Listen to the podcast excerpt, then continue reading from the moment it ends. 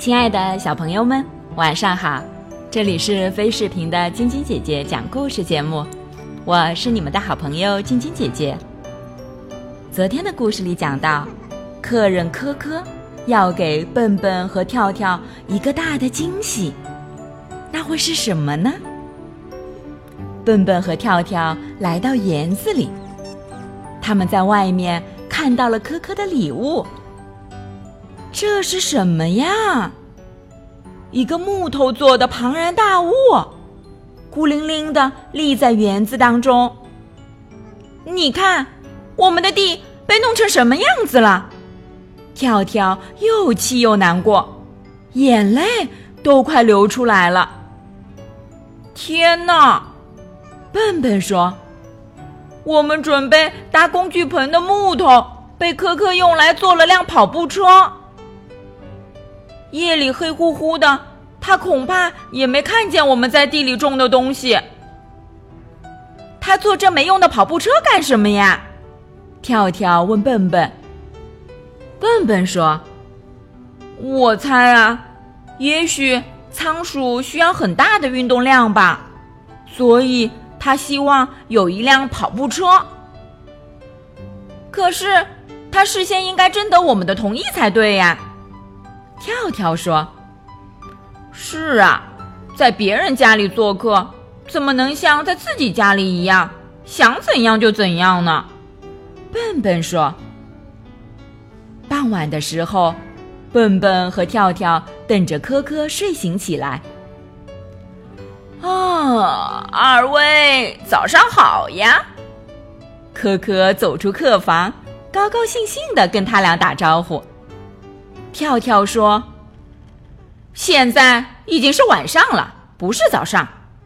你把那稀奇古怪的跑步车搭在我们的地里，把我们的东西全糟蹋了。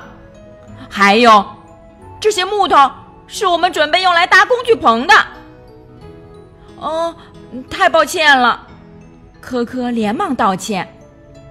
笨笨又跟着说：“你至少应该。”事先跟我们打声招呼，然后也没向科科道晚安，就和跳跳去睡觉去了。科科自己在桌边坐了好一会儿，他心里觉得很不舒服，很难过。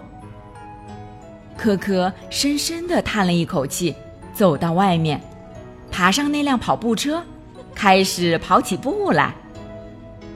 跑步车发出很大的声音。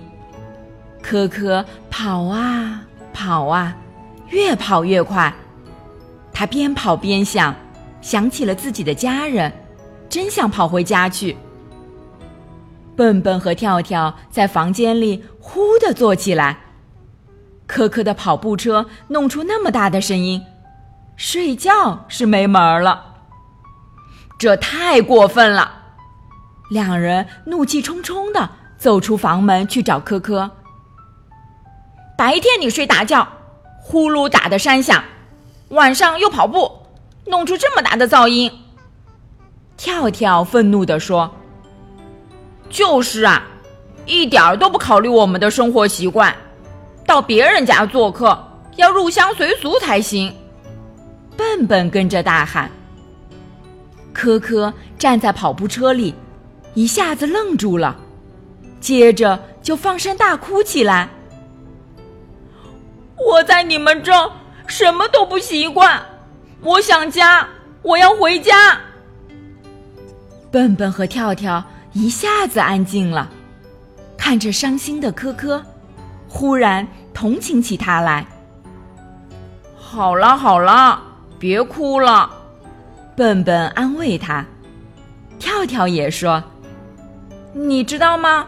其实我们还是很喜欢你的。”他们上前拥抱着科科，直到科科不再哭了，然后三个人一起回到了屋里。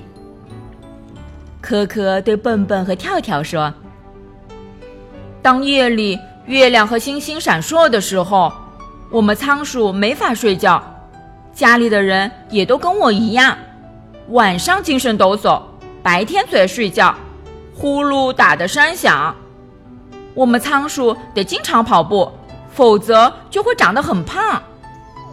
到目前为止，我已经给家人造了十三辆跑步车了。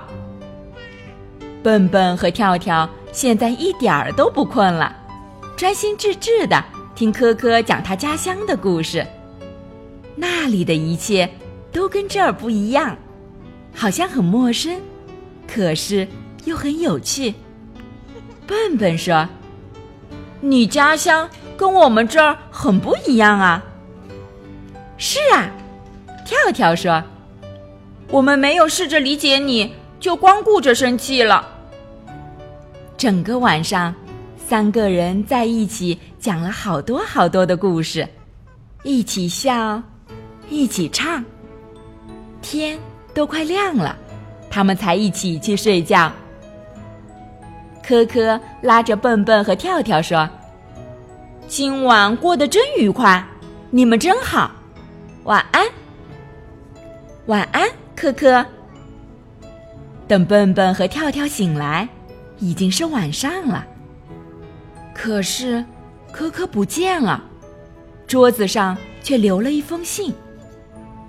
原来，科科回家去了，他想家了，所以盼着快快回去跟家人团聚。信的旁边放着一束美丽的矢车菊，是科科用来表示感谢的。科科走了，笨笨说：“就是啊，我们刚刚习惯晚上不睡觉，他却走了。”跳跳有点难过。那辆跑步车其实也蛮好的。笨笨说着爬了上去，跑起步来。跳跳在旁边鼓掌欢呼：“加油，加油！”跑步车发出的声音，一直传到很远很远的地方。好了，小朋友们，这个故事就讲到这儿了。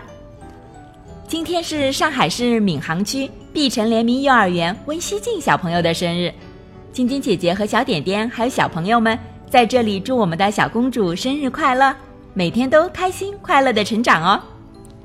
喜欢晶晶姐姐讲故事节目的朋友们。可以关注微信公众号“飞视频”，收看我们每天为小朋友们精心准备的视频节目。也可以通过喜马拉雅收听晶晶姐姐讲故事电台广播。宝贝们的家长可以将小朋友的生日、姓名和所在城市等信息，通过飞视频微信公众号发送给我们，我们会在宝贝生日当天送上我们的生日祝福哦。小朋友们，祝你们做个好梦，晚安。小点点也祝你做个好梦，晚安。